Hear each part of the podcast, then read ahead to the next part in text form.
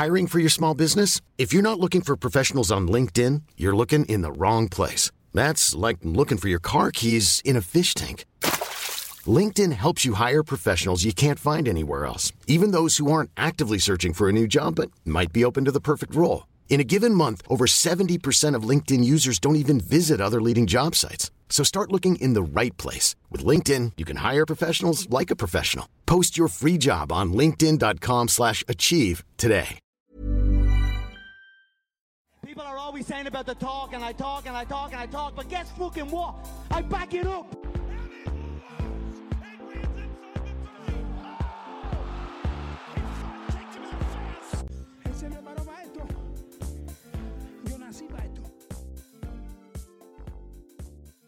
Bien, bonjour à toutes et à tous, bienvenue au podcast La Sœur avec celui qu'on ne présente plus, Polydomso. Bonjour monsieur. Bonjour tout le monde. Hein. euh. Oui, bonjour tout le monde. Alors aujourd'hui, preview d'Anthony Joshua, pardon, Joseph Parker. Gros choc au Pays de Galles, Principality Stadium, naming oblige, devant 80 000 personnes. C'est le deuxième gros choc du mois de mars. Ouais, on avait un peu balayé le Ouais. terrain déjà en amont euh, dans une de nos précédentes vidéos. C'est euh, ouais, c'est un peu le tournoi non officiel qui, qui se poursuit parce que euh, finalement, même si euh, personne n'a vraiment euh, nommé, enfin, il n'y a pas de tournoi en soi, il n'y a pas de Ouais. titre officiel, mais c'est un peu ça en fait qui se profile. C'est-à-dire qu'on a déjà eu le premier tour Mhm. qui s'est euh, conclu sur une victoire de, de Wilder, Voilà. qui avancerait donc en finale de ce tournoi non officiel. Et donc là, nous avons l'autre version, euh, l'autre versant du tournoi, c'est évidemment Joshua Parker. C'est très intéressant parce que Mhm. du coup, on va enfin en terminer avec cette espèce de Voilà. statu quo où il y avait des champions, chacun de leur côté, chacun dans leur fédé, et on pouvait pas vraiment déterminer qui était le, le big bad boy, tu vois, Eh dans, la- oui. dans- dans la division. Là, si tout se passe bien, c'est-à-dire que si on a tous les combats et qu'il n'y a pas de problème ensuite de négociation Voilà. et tout, on aura un vainqueur, on va dire unanime, euh, undefeated, enfin euh, d'ailleurs Oui, undefeated. et, Dans, dans euh, les deux cas, oui. et c'est ça, et donc du coup, très intéressant. Et puis euh, ensuite, d'un point de vue technique, c'est aussi un match qui, euh, qui va s'avérer très intéressant aussi. Nous allons y venir. Donc là, au niveau des bilans de part et d'autre, donc Anthony Joshua, 20 combats, 20 victoires, 20 KO, 3 ceintures pour lui, donc IBF, WBA, IBO. Et de l'autre côté, notre cher néo-zélandais, invaincu, le même âge que Tony Oka, comprendra qui pourra, 24-0, 18 KO, et la ceinture WBO, mais euh, Joshua part nettement, nettement, nettement favori. D'ailleurs, petite parenthèse, j'aime beaucoup euh, le nombre de ceintures avec euh, une espèce de, de succession de voyelles et de Oui. consonnes euh, complètement mystérieuses et Oui. ésotériques. euh, et c'est la boxe, hein, c'est. euh, Eh Mais euh, oui, oui, alors il part, il part, euh, il part favori Joshua. Je pense que c'est parce que pour le moment, il, a- il jouit vraiment de un de sa popularité Ouais. et deux de son bilan qui est proprement impeccable. Euh, On ne peut pas faire mieux. Ouais, on peut pas faire Ouais. mieux. C'est-à-dire, même s'il a rencontré des difficultés Mhm. euh, contre Klitschko, Ouais. il a terminé tous ses adversaires. Il de a temps en temps, on a un peu fait en sorte que ça se termine. hein. tout à fait, on va pas le cacher, notamment on pense à. Voilà. euh, hein, et D'ailleurs, big up à Takam qui a, qui a fait un très très bel effort et qui a été très courageux. Ouais. Euh, et euh, ouais, donc bilan impeccable. Et, euh, et aussi, euh, on va dire, une, une opposition quand même de qualité. C'est-à-dire Oui, depuis quelques combats, même Dillian White, on le dit pas, réc- mais, oui, récemment il, a, oui. il a explosé euh, Lucas Brown. Oui, on nous demandait d'ailleurs ce qu'on pensait de Lucas Brown. Vous- Voilà. Alors, j'avais pas eu le temps de m'exprimer là-dessus, donc ça va faire vraiment facile de ma part de dire, de dire ce que je, que je pensais du mal de lui. Je pense pas du mal de Lucas Brown. Ce que je pense en fait de Lucas Brown et ce que je pensais, donc je suis très honnête, c'est que on peut être un brawler, mais il faut être un brawler intelligent. C'est-à-dire que Lucas Brown, c'est vraiment un brawler, un bagarreur, hein, pour ceux qui qui n'a pas une grosse technique, mais qui s'appuie sur son menton, sa capacité à frapper assez durement. Mhm. Et, euh, et si tu n'as que ça en fait en boxe anglaise, ça va marcher contre une opposition qui s'intimide facilement, mais dès que tu vas tomber sur un mec qui a un peu de sang-froid, un peu de répondant, si toi-même t'es pas assez intelligent, bah tu vas te faire euh, doser et scouler, tu vois. Et c'est ce qui s'est passé contre Dillian White en fait. Oui. Donc effectivement, il joue au choix des adversaires quand même de prestige. Tout à parce fait. que donc il y a Dillian White, il y a Dominique, euh, Euh, Braséal. voilà, qui ouais. lui est dans le top euh, top 10 facile mondial aujourd'hui. Aujourd'hui. Seule, seule défaite aussi face à Joshua. Euh, on Et avant, il y avait- Molina. Molina, ouais, Molina, Qui est quand même un bon. ouais, qui est pas mauvais, ouais, c'est un bon journeyman.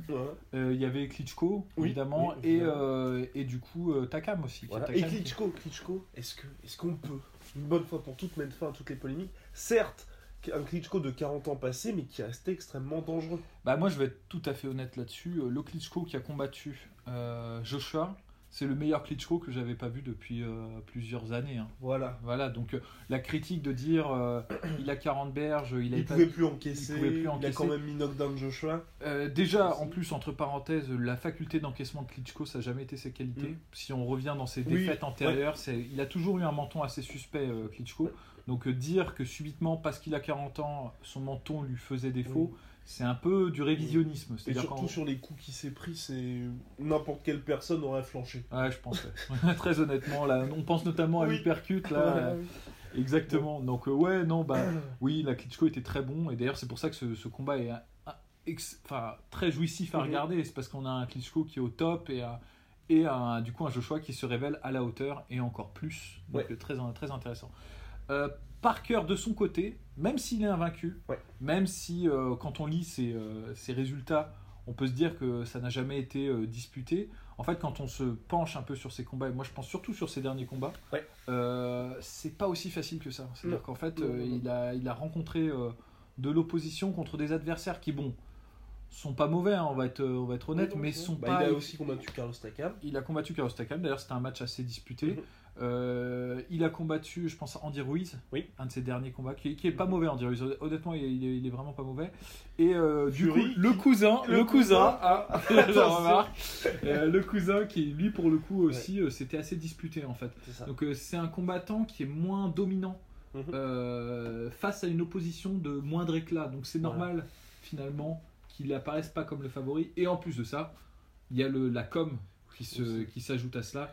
Parker, même s'il est populaire, n'a pas la popularité euh, dont jouit euh, Joshua. Bah, qui aujourd'hui, à part Anthony Joshua, peut se targuer de remplir un stade, stade pardon, de 80 000 places pour affronter Parker Je pense qu'il y a personne. Honnêtement, euh, en anglaise, là, euh, même Wilder n'a pas ce. Non. Je pense Ah, pas qu'il ait cette faculté-là. euh. Bon, À moins que ce soit un combat contre Joshua pour. pas- pour Oui, Wilder, du coup, c'est mais Joshua. voilà, ça, qui Parce que même euh, Wilder et Ortiz, ils ont, ils ont combattu où déjà? C'était Barclays Center, donc quand même... mais c'était pas en pay-per-view. Ouais, ouais, d'accord, ouais. Ce qui veut dire beaucoup de choses. Bon, après, il se traînait en fait Ortiz aussi. Oui.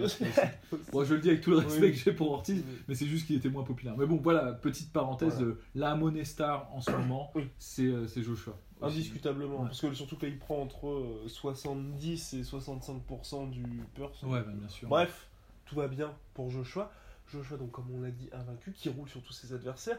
Est-ce qu'il peut y avoir un risque? On sait qu'aujourd'hui, là, bah, à la pesée qu'il y a eu aujourd'hui, donc euh, ce vendredi, les deux sont apparus beaucoup plus, enfin, plus légers que lors de leur précédent combat. Plus, beaucoup plus fit, je trouve, pour Parker. Bah, je pense que c'est un peu la stratégie de Parker. Euh, moi, je l'ai toujours dit, contrairement à ce que, euh, ce que semble révéler le bilan de Parker, parce Ouais. qu'il y a quand même 18 KO, Mm. Parker, en fait, n'a pas un pouvoir de KO. Non, non, non, euh, ça, il n'a pas de pouvoir de KO. Il y a beaucoup des KO qu'il a obtenus, d'ailleurs, dans ces 18 KO, c'est des TKO, tu vois, genre, c'est... Il n'a pas un pouvoir de KO et même ça correspond pas à son style. Euh, Parker, c'est vraiment, enfin surtout sur ses der- derniers combats, il s'approche beaucoup plus de ce qu'on appelle un swarmer. C'est euh, donc quelqu'un qui boxe en volume, Voilà. pour, euh, pour utiliser la langue euh, française, et qui cherche en fait à dépasser, submerger son adversaire sous un volume d'attaque qui permet aussi de faire travailler l'adversaire plus que lui ne travaille pour se dégager Ouais. en fait du volume de l'agression et donc d'épuiser son adversaire. Ça se voit notamment beaucoup dans son combat contre Huggy Fury où il a vraiment submergé Huggy Fury. Et euh, je pense qu'en fait c'est capital quand on est un swarmer et qu'on s'assume en tant que tel euh, d'avoir une condition physique euh, irréprochable Voilà. et de pas transporter de poids excédentaire. Bah, on l'a vu au fil des années, il a vraiment. Oui, c'est assez- discipliné. ouais, tout à fait. Mais parce qu'en même temps, l'opposition Oui. augmentait, tu vois. Donc, au début, ça va bien. Et puis, c'est la boxe anglaise, on va pas se cacher. Regardez Lucas Brand, par exemple, il était invaincu. Ouais. La boxe anglaise, on peut vous fabriquer, on peut vous faire des bilans de 40 victoires, 0 défaites. Et sans que ça révèle quoi que ce soit sur votre véritable niveau. En fait. Hormis Tyson Fury, c'est très difficile d'avoir une énorme bedaine et. euh, Ah ouais, non. Mais sur- en fait, surtout qu'on- au- par rapport au style, en fait. C'est-à-dire Oui, que aussi, on peut oui. avoir un, un putain de ventre. Regarde George Foreman, par exemple, à la fin, quand il est Oui. revenu, il avait du bide. Et... Ah bah Mais son style, c'était le style d'un boxeur puncher, Ouais. tu vois, il te mettait KO, tu vois. Alors que là, le style de, de- du coup de Parker, c'est le style de Swarmer. Mhm. C'est vraiment, faut pas, faut pas, faut pas, faut, faut être chargé léger, quoi, si, si, si, si j'ose dire. Et par rapport à ça, Joshua a prévu de, ce qu'il lit, de s'adapter justement. Il a dit pourquoi ne pas faire durer le combat justement pour euh, finalement jouer un peu son jeu? Il a promis, enfin il a promis. il veut être beaucoup plus intelligent et ne pas chercher de manière obsessive, comme il avait pu avoir dans ses précédents combats, le chaos. Là, il veut vraiment être beaucoup plus patient, toucher l'adversaire, lui faire mal et attendre finalement le moment opportun pour en finir. Bah, euh, que, euh, que le ciel l'écoute, hein, parce que je pense que ce serait très agréable de, de voir ça. Mm. Je pense pas personnellement qu'il ait réellement besoin de faire cet effort en fait dans ce combat. Oui. Euh, je pense que c'est plus une note d'intention qu'il se, se- se donne à lui-même. Euh, mais c'est toujours une intention qui est louable pour n'importe quel boxeur. Mm. Qu'on soit boxeur puncher ou brawler ou, ou swarmer, prendre son temps et ne pas être obsédé par la victoire, je pense, bon là ça fait un peu... euh, ça fait un peu que- conseil à la, à la Mister Miyagi, tu vois, mais, euh, mais en gros, si c'est quand même, enfin, ce que disait par exemple Sugar Robinson, euh, pour utiliser un exemple, Sugar Ray Robinson, c'est une légende de la boxe, il a plus de, Oui. je sais pas combien de cent, enfin plusieurs Oui. centaines de combats, enfin je sais pas, plusieurs, euh, au moins plus de 100 victoires par KO. Enfin, c'est énorme. Le mec est, est une icône indéboulonnable. Et il disait qu'en fait, euh, avant, il obtenait les KO facilement. Et à partir du moment où il a commencé à être obsédé par son pouvoir de KO et par chercher à tout prix le KO, il n'arrivait plus à mettre KO ses adversaires. Mais c'est le problème qu'on retrouve chez beaucoup de combattants, même de MMA aussi. À partir du moment où il y a cette conscience-là, Bah, le, le meilleur exemple pour moi au MMA, c'est Fedor. et voilà. Fedor, Ouais, à le part- fameux à partir du moment où il a commencé à mettre KO des gens comme Tim Sylvia ou euh, Brett Rogers, On travaille il, moins. il travaillait moins sur sa vraie force qui était la construction d'un jeu intelligent et il a commencé à brawler tu Mm. vois, pour mettre KO ses adversaires et du coup il a diminué en, en qualité et tout. Mais de même manière, dans l'hexagone, euh, Tom Duquesnoy. Et Tom Duquesnoy, alors Tom Duquesnoy c'est ce que je lui reproche aussi, c'est d'avoir, euh, enfin je lui reproche. C'est- c'est- je constate en fait Oui. quand je vois son style comment il a évolué par rapport euh, à ses débuts Obama notamment. Euh, en fait, euh, il y a eu une succession de KO qu'il a mis Obama en fait, notamment quand il a changé de catégorie, Mm. qui lui ont, enfin, je sais pas, donné un peu trop la confiance là-dessus. Et maintenant, il se retrouve face à des adversaires un peu forts et on sent que quand il n'arrive pas à obtenir le C'est il est un peu, un peu démuni. Donc voilà, Joshua, parfait, Euh, très bonne intention euh, de sa part. Après, est-ce qu'il va vraiment combattre, euh, est-ce qu'il va vraiment taper un marathon face à, face à Parker? Je ne sais pas. Je pense pas que ce soit dans son intérêt. Je pense qu'en fait, Parker a suffisamment de trous dans sa défense Oui. pour qu'il puisse en finir, tu vois. Après, il peut peut-être éventuellement faire durer parce que sur le papier, je pense que tous les deux on voit une victoire de Joshua. Ouais, ouais, ouais. Donc peut-être qu'éventuellement il peut prendre son temps. Ouais, ou alors peut-être que pour lui, j'essaie de comprendre, c'est une façon de de- de- d'apprendre un peu plus. Mm. Tu vois, de se dire c'est une occasion. Euh, Bon, ça fait ultra arrogant de dire ça, mais euh, c'est pas tous les jours qu'on a un sparring partner de- du niveau de, de, de Parker, tu vois, dans ces conditions-là.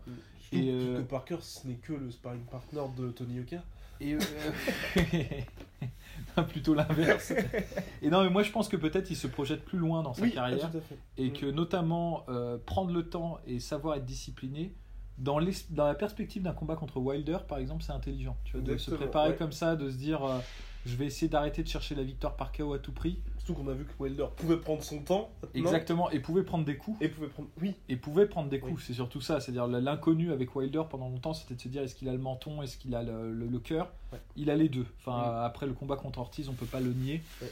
et euh, donc du coup ça c'est une belle euh, je pense c'est une bonne initiative de la part de, de Joshua Euh, donc voilà ce que j'en- ce que j'en avais à en dire Donc, Qu'est-ce qui pourrait éventuellement faire passer le combat du côté de Parker Pour moi, c'est quelqu'un qui est extrêmement brave Ouais. Et qui a beaucoup de cœur, mais ça ne suffit pas en boxe. Sinon, j'ai- vraiment beaucoup de mal à voir comment il pourrait euh, réussir à dépasser Anthony Joshua. Bah alors, on va aller pour les plus quand même de Parker, oui, oui. pour, euh, pour quand même lui rendre hommage, parce que c'est vrai que là pour le moment on a bien lustré, euh, lustré Joshua. Parker, comme tu l'as dit, il est brave, courageux, Ouais. il a du cœur, il a un bon menton, c'est-à-dire il Ouais. prend quand même des gros coups. Oui, Son- je pense à son combat contre Takam notamment, où il a pris des, des bons, de gros, de gros contres. Et il a su, enfin ça l'a même pas euh, affecté en fait. Donc pour l'instant, vous pouvez vous dire que le combat va quand même durer quelques rounds.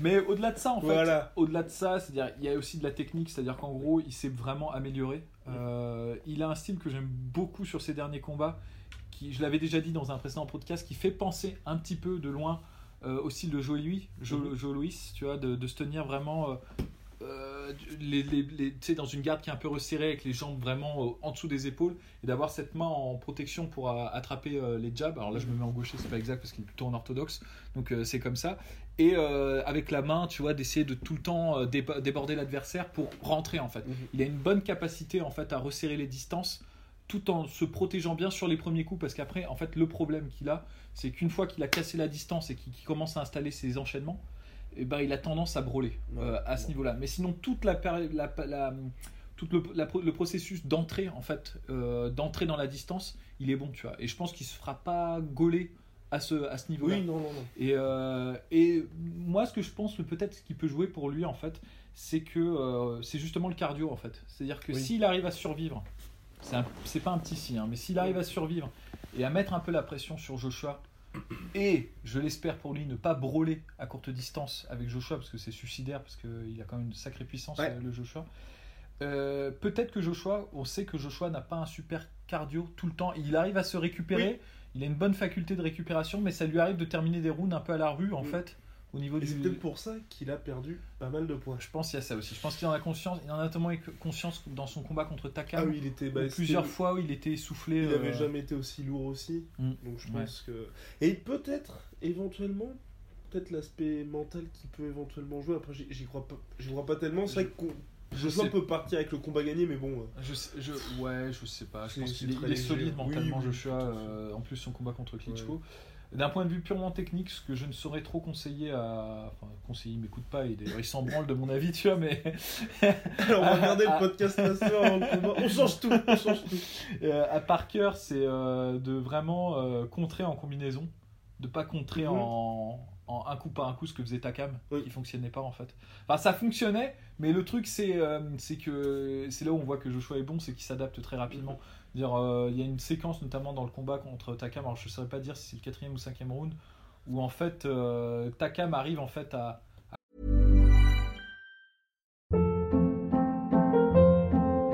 Hold up. What was that? Boring. No flavor. That was as bad as those leftovers you ate all week. Kiki Palmer here, and it's time to say hello to something fresh and guilt-free. Hello Fresh. Jazz up dinner with pecan-crusted chicken or garlic butter shrimp scampi. Now that's music to my mouth. Hello Fresh. Let's get this dinner party started. Discover all the delicious possibilities at hellofresh.com.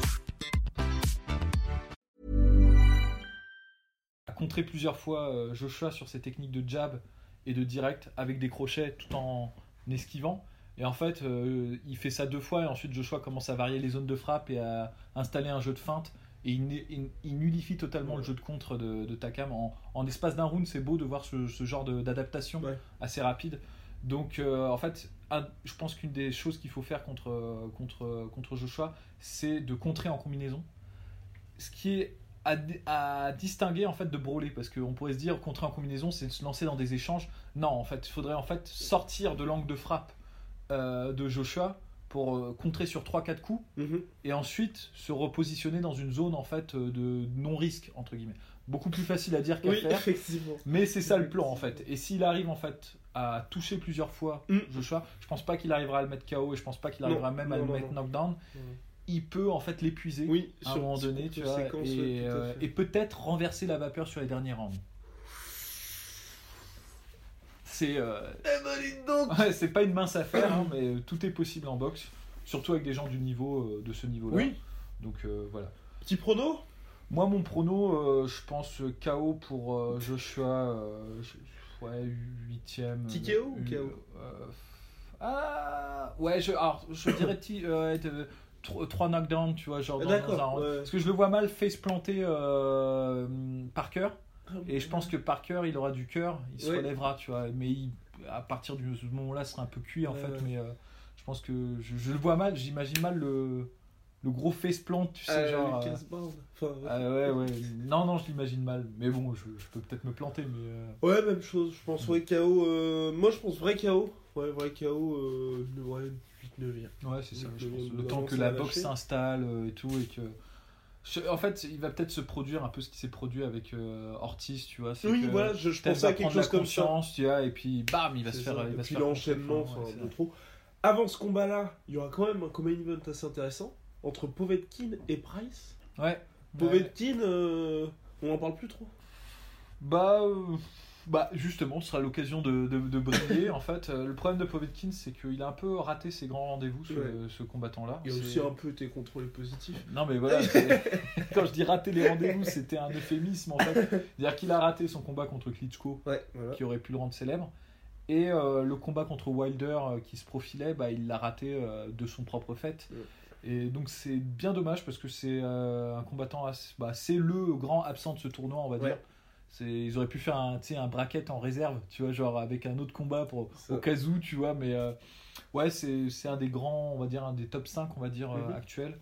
Ah bah Euh, clairement. Clairement, clairement. Et euh, donc, du coup, faut voir. Moi, je pense qu'il va battre Price euh, assez, Ouais. fa- assez aisément, en fait. Euh, C'est euh, c'est un profil intéressant, euh, Povetkin, parce que je pense que s'il était un peu plus loquace et euh, un peu plus, euh, s'il gérait un peu mieux son image, Ouais. et il pourrait être plus populaire, parce qu'il a un style vraiment Mm. populaire. Tu vois, il cherche le combat, lui. Euh, Mm. C'est un dur aussi, et ça plaît aux gens, ça, généralement. Mais le dopage, c'est toujours compliqué. Ensuite, en parlant de dopage, pour notre cher Canelo, Oula, ouais. Ça sent mauvais. ça sent mauvais, ça ça sent très- ouais. parce qu'ils ont commencé les remboursements. Ouais, ouais. Donc euh, À partir du vraisemblablement, il n'y aura tu pas le combat le commen- 5 mai. Quand tu commences à rembourser, c'est Ouais, ça sent un Mais peu ça le- veut dire quoi pour la suite de sa carrière Parce que moi, franchement, ça, ça m'inquiète un peu. Enfin, Non, moi franchement, c'est la boxe. Moi franchement, la façon les gens vont oublier. J'en s'en tape. hein. Ouais. Vraiment, euh, Enfin, là c'est la, là, étonnamment c'est la commission qui a, qui a gueulé en fait. Oui, hein. ce qui est étonnant parce que d'habitude, ouais. la commission, bon, euh, il se un d'Ortiz. hein, Ah, je, bon, je vais pas lancer de- d'accusations, mais euh, ils ont pas dû, euh, ils ont pas dû euh, filer les bacs chiches euh, suffisants. je pense. Enfin bon, non, je, je plaisante. hein, je- on peut pas savoir ce qui a animé la, Non, la commission. non, euh, faudrait quand même pas se prendre un procès au cul. Oui. hein. Mais euh, mais euh, non, mais on sait pas en fait ce qui s'est passé derrière. Là, visiblement, ça n'a pas marché. Enfin, les explications n'ont pas convaincu. Mm. Et donc du coup, ils sont obligés un peu en catastrophe de, de rembourser et tout. Ça veut pas dire qu'on n'aura pas le combat. Ils vont peut-être, ils vont peut-être faire ce qui s'était passé avec Ortiz et. Wilder, Là, les c'était déplacer euh, plus Plutôt tard. septembre. Là, Ouais. pour l'instant, c'est ce qui se dit. Mais même en septembre, si.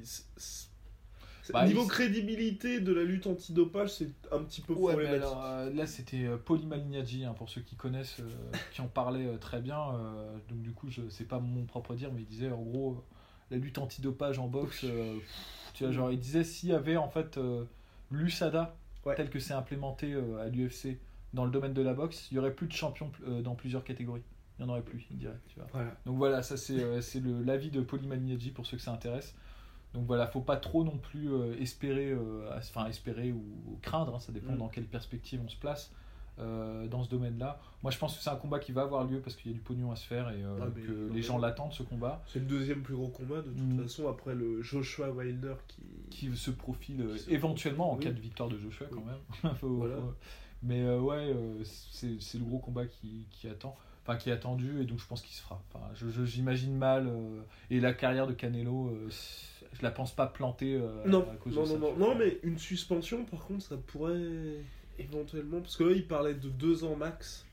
On en est loin. hein. C'est envisageable, mais Ouais, même, même la suspension, j'y crois pas, parce que tu sais, il te dit suspension, mais euh, après, il peut aller dans une autre, Oui. une autre organisation et tout. C'est Enfin, toujours la même chose, oui, parce que ça peut être la WBO et finalement il va dans une autre. Enfin. Ouais, bon, il va peut-être perdre une de ses ceintures, Oui, mais comme voilà. je dis, les ceintures aujourd'hui, euh, en anglaise. euh, Ah, ça de toute façon, là, c'est pour les ceintures de Golovkin. Ouais, en Donc, plus, ouais, d'accord. Donc voilà, lui, le même, je crois pas qu'il ait une su- Non, là, il a pas de a- ceinture. Il a pas de ceinture, euh, Cane- Canelo. Il a Non. peut-être la ceinture. C'est pas Rolling Stone ou un truc comme ça, genre un truc comme ça. un Oui, titre à voilà, la oui, con, ou la The Ring. enfin, Ouais, c'est- mais sinon il a pas de ceinture. Ouais. euh. Mais encore une fois, c'est pas ça qui compte. hein. La preuve, euh, Ortiz n'avait pas de ceinture, mais Oui, euh, c'était quand euh, attendu. C'était quand même ultra attendu. ouais, donc, euh. Et donc l'ombre qui plane sur les poids lourds, c'est Tyson Fury. On en parle depuis qu'on fait les podcasts boxing. À chaque fois, on dit il va peut-être revenir. Il est toujours, enfin, toujours aussi fort.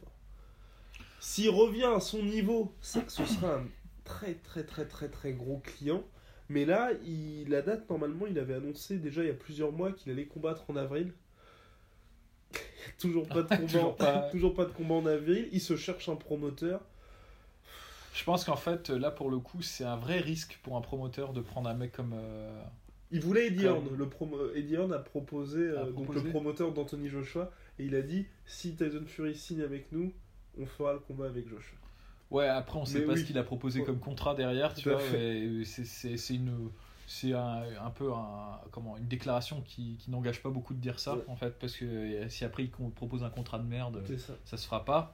Euh, moi, je pense que en- je me place là pour le coup d'un point de vue purement mercantile dans la, à la place d'un promoteur. Un mec comme euh, Fury, c'est vraiment pour le coup un risque parce Ah, c'est est ingérable. incontrôlable, ingérable, et il peut très bien te planter juste avant un, un event.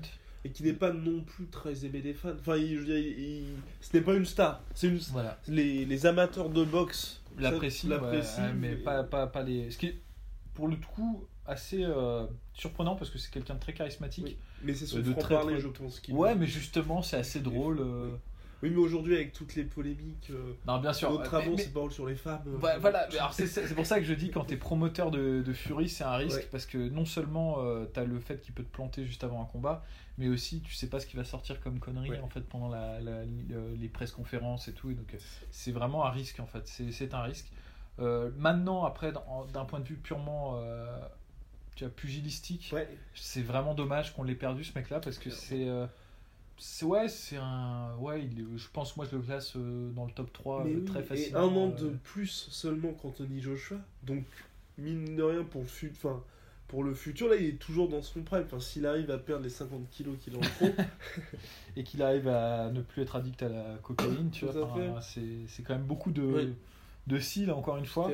Ah, après, d'un point de vue purement technique, euh, moi je l'ai déjà dit plusieurs fois sur les podcasts, ceux qui, qui les suivent euh, Ouais. connaissent mon avis là-dessus. Je pense que c'est un, un combat qui est un combattant qui est très. euh, ouais, euh, genre très spécial. C'est-à-dire, euh, il y en a pas beaucoup des comme lui. Il a, un des- il a probablement le meilleur footwork. Ouais. Quand on se réfère à ses combats avant, son, avant ses problèmes, il a un des meilleurs footwork du game. Il est capable de combattre à courte distance et à longue distance. Il n'a pas énormément de punch, étonnamment, mais il dépasse ses adversaires. Et franchement, être capable de, entre guillemets, euh, jouer et euh, ruser avec euh, Vladimir, Klitschko, ça, ça révèle beaucoup en fait sur le sur l'intelligence de combat Ah oui. euh, d'un boxeur. Et je pense que c'est un des mecs les plus malins sur Clairement. le ring. donc, j'espère, moi je croise les doigts, je, je, je, je- vais allumer un cierge là, à la cathédrale Notre-Dame, tu vois, je vais faire ça. Et, euh, mais euh, j'y crois pas des masses en fait. J'ai un Bah peu de oui, mal, je me dis ouais, ça va être difficile qu'ils reviennent. qu'ils reviennent. Enfin, 3 ans, ça fera 3 ans. 3 ans. Novembre 2015. c'était 3 ce ans dans des conditions compliquées Ouais. et en plus de ça, je pense pas que les promoteurs se précipitent sur lui, tu vois. Donc, euh, donc il parle, il parle, mais après. Affaire à suivre. L'autre, l'autre sujet du moment, c'est l'UFC Zufa Boxing qui veut nous proposer 500 millions dollars pour Anthony Joshua, donc pour combattre en boxe. Et euh, bah, toujours Mayweather qui commence à dire je m'entraîne avec Taron Woodley, dans 6-8 mois je suis chaud. Bah alors ça, bon, on va prendre les choses euh, une par une, hein, parce que c'est euh, c'est deux, deux gros morceaux, on va dire. Ah oui, voilà. mais si l'UFC récupère les deux, Ah ouais, là là il y a moyen de se faire pas mal de blé. Bah alors là, en, en revanche, je vais te dire, c'est bien pour l'UFC, c'est nul pour les fans parce que là pour le Tout coup l'UFC va pas du tout se remettre en question sur le, le management déplorable de ces dernières années, tu vois, et ils vont se dire ouais on a fait encore une des plus belles années et tout. Et... Exactement. Ils auront juste il y aura deux eu deux, événements oui, deux deux événements superbes dans l'année. Bah, ils y seraient capables de faire Anthony Joshua, Conor McGregor dans la cage. bah, s'il y a du bif, non bah après ils peuvent pas Non, faire trop freak show, oui, tu vois, mais, euh. Mais euh, s'il y a du bif, en revanche, ils peuvent te faire un. Moi, ce que je. À la limite, je rêve un peu de ça parce que je trouve que ce serait intéressant. Un événement un peu genre mix. Ouais. Euh, combat de MMA, combat de boxe. Ouais. Et ça n'a jamais été fait pour le moment. Il y a eu des, des événements à l'époque du K1 Hero, K1 et Hero et euh, du Pride. Même le a- Bellator aujourd'hui entre kickboxing et Ouais, MMA. ouais, d'ailleurs, que c'est un désastre Oui. ça. il, euh, alors, ça, franchement, euh, je vais pousser ma petite gueulante, petite parenthèse. Euh, ce que fait le Bellator avec le kickboxing, c'est une honte. Ils ont engagé des, euh, des combattants exceptionnels. On Oui. les voit jamais. Ouais. Parce que Ouais. ces cons-là, et John je le dis, ces parce que là je suis remonté contre Scott Hooker. C'est pas souvent, mais là je vais poser ma gueulante. Ils ne diffusent pas les combats en direct. C'est vrai. C'est une honte. Ouais. Font tenir les combats à guichet fermé euh, dans des petites Mhm. salles euh, au, au Bellator. Ils annoncent le résultat Ouais. et ils diffusent le combat deux semaines après. Il faudrait qu'on m'explique la, Ah la volonté de Scott Cooker euh, derrière, ça. Ah, c'est au niveau des droits aussi, je pense, parce que les chaînes ont peut-être passé. Alors que moi, j'aime beaucoup leur ring, qui est sous forme. euh, Bah, ouais. Bah, c'est moins dangereux pour les mecs qui non, passent à mais bien travers. sûr, mais euh, Voilà. Mais sinon, c'est vrai que je suis d'accord avec toi, ils ont signé vraiment la crème de la crème. ils ont genre, ils ont genre. euh, La Melvin Manoff.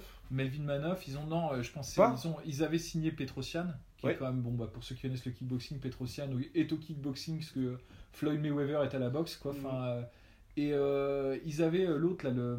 ah, merde, le karatéka qui était dans Glory.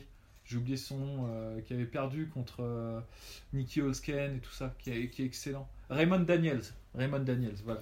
Donc c'est des gens qui sont, qui sont très très bons et tout, mais on les voit plus. quoi. Enfin, ils ont disparu, tu vois. Enfin, et, euh, Alors qu'il y a le potentiel clairement pour que. Enfin, il y a déjà la marque Bellator qui est quand même assez établie. Et... Non, mais je sais pas, c'est- un désastre. Bon, voilà, parenthèse fermée, je dis juste que ça, ça m'énerve euh, pas, pas vraiment prodigieusement.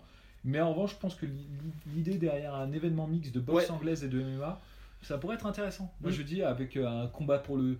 Un, un- tiens, genre, un- par exemple, un, un main event, genre euh, Joshua, euh, Jarrell Miller, on pourrait Ouais. imaginer, tu vois, Oui. genre. euh, C'est et vrai en- qu'il monte aussi, lui. Ouais, et en, even- et en co-main event, tu mets un Conor McGregor, euh, Ned Diaz 3, allez, on va dire, parce que c'est le plus probable. Mais là, tu. Allez, donnez l'argent, Ouais, les amis, parce que là. euh, Mais ils feront deux événements. Parce que ils se diront. Oui, non, mais moi, j'ai encore un peu le rêve, tu vois, des, des événements un peu gala, tu vois, où te... Et, mais mine de rien, l'idée de l'UFC derrière ça serait, je trouve intéressante parce qu'avec l'UFC qui, qui devient promoteur donc des boxeurs, il pourrait pas y avoir ce qu'il y a aujourd'hui en boxe avec des combats de rêve qui ne se font pas parce que euh, les deux camps n'arrivent pas à tomber d'accord. Alors, On, ouais, est, on est très loin. hein. ouais, attention, parce qu'avant qu'ils développent un pool de combattants euh, et Voilà. tout, là, pour le moment, ils ont juste fait un gros, gros, gros, euh, tu vois, effet d'annonce Oui. avec... Mais avec imaginons qu'ils signent Anthony Joshua. Ouais, mais là, après, euh, ils vont plus rester beaucoup d'argent pour signer d'autres personnes, là, parce que 500 millions qui partent d'un coup... euh, Ça dépend pour combien de combats. Ouais, non, mais. Donc je disais, c'est une perspective assez inquiétante quand on voit la manière dont ils gèrent euh, leurs cartes. Donc Ouais. s'ils appliquent ça à la boxe, je sais pas ce que ça vaudra. Après, Moi, on je dis, ça aussi en boxe, hein, parce que rien, quand il y avait la, so- la soirée Mayweather McGregor, le premier combat de la soirée, le gars était payé, je crois, 5000 dollars. Ouais, ouais, c'est vrai. Non, c'est vrai, c'est vrai. euh, Je... Donc bon, Mais en, soi- je- en soi, c'est les sports de combat ouais, dans, ouais, dans dans leur l'ensemble, ouais. Mais wait and see, mais je, enfin, je, j'attends pas grand chose de ça. Enfin, je sais même pas si ça va se faire en fait. Mais euh. Et notre ami euh, Mayweather alors Floyd Mayweather. Alors. deuxième sujet. Floyd Mayweather, euh, pour ceux qui ont suivi un peu sa carrière euh, avant quand il était Un combat correct Euh, non, un combattant plutôt, euh, plutôt moyen. Non, je déconne. Bon, une légende, hein, je, Ouais. on reconnaît hein, probablement le meilleur boxeur de sa génération. Ouais. Euh, le truc, c'est que Floyd Mayweather, c'est un génie en termes de marketing. Il est très malin Mm. et il, a, il arrive à, à cultiver l'art de faire parler de lui alors qu'il n'est pas sur les rings. En fait, Ouais. toute sa carrière, ça a été ça. Il combattait pas si souvent que ça finalement. Exactement. Et Et, il y a eu pourtant, même des épisodes casse-prison, plusieurs retraites. Ouais, où il était absent et Ouais. tout, mais il arrivait tout le temps à rester euh, relevant Mhm. à chaque fois. Ce qu'essaye de faire euh, Conor McGregor, Oui. mais avec un moindre succès, je trouve. Oui. Parce que lui, il est vraiment. Je sais, je sais pas il s'il est très bien conseillé, euh, s'il est très bien conseillé Floyd Mayweather, mais je pense que c'est un peu son génie à lui Mm. de tout le temps surprendre. De, il va dire euh, ouais, je vais, je, je vais m'entraîner pour le MMA. Moi, je vous dis, c'est pas demain qu'on va le voir combattre euh, dans une cage. hein. Franchement, je, je pense pas du tout. hein. Je pense que c'est c'est du bluff. hein. Je pense que c'est juste un coup de com. Il veut, il veut juste faire parler de lui au cas où il aurait peut-être des combattants à refourguer. ou, Oui, euh, peut-être. Oui, parce ouais. que. Et oui, Mayweather Promotion a signé son premier combattant de MMA. Mais voilà, je Eh pense oui. que c'est juste ça. Moi, Et là, un invaincu, un. J'étais pas au courant de ça, Voilà. mais euh, voilà, donc tu vois, on est dans un monde où l'UFC va, pro- va prom- promouvoir euh, des combats de boxe et où Floyd Mayweather va promouvoir des combattants de MMA. Tout va bien, tu vois. genre. 2018, l'année des possibles. Bref, sur ce, sur ce, hein, euh, À la prochaine. à la prochaine. People are always saying about the talk, and I talk, and I talk, and I talk, but guess fucking what? I back it up!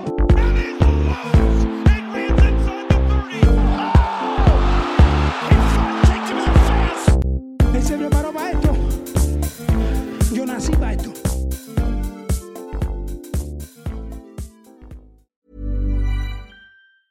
Ever catch yourself eating the same flavorless dinner three days in a row? Dreaming of something better? Well, HelloFresh is your guilt free dream come true, baby. It's me, Kiki Palmer. Let's wake up those taste buds with hot, juicy pecan crusted chicken or garlic butter shrimp scampi. Mm. Hello Fresh. Stop dreaming of all the delicious possibilities and dig in at HelloFresh.com. Let's get this dinner party started.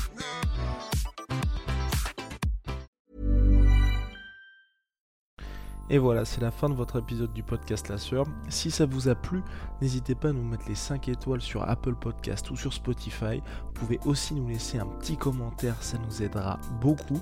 Et si vous voulez aller plus loin avec nous, vous tapez La Sueur sur toutes les plateformes ou sur les réseaux sociaux, vous nous trouverez. Et là, vous nous écoutez très certainement en audio. On est aussi en vidéo sur YouTube, mais également sur Snapchat. Là encore, vous tapez Asfer et on sera là. Merci de votre fidélité et à très vite pour de nouvelles aventures.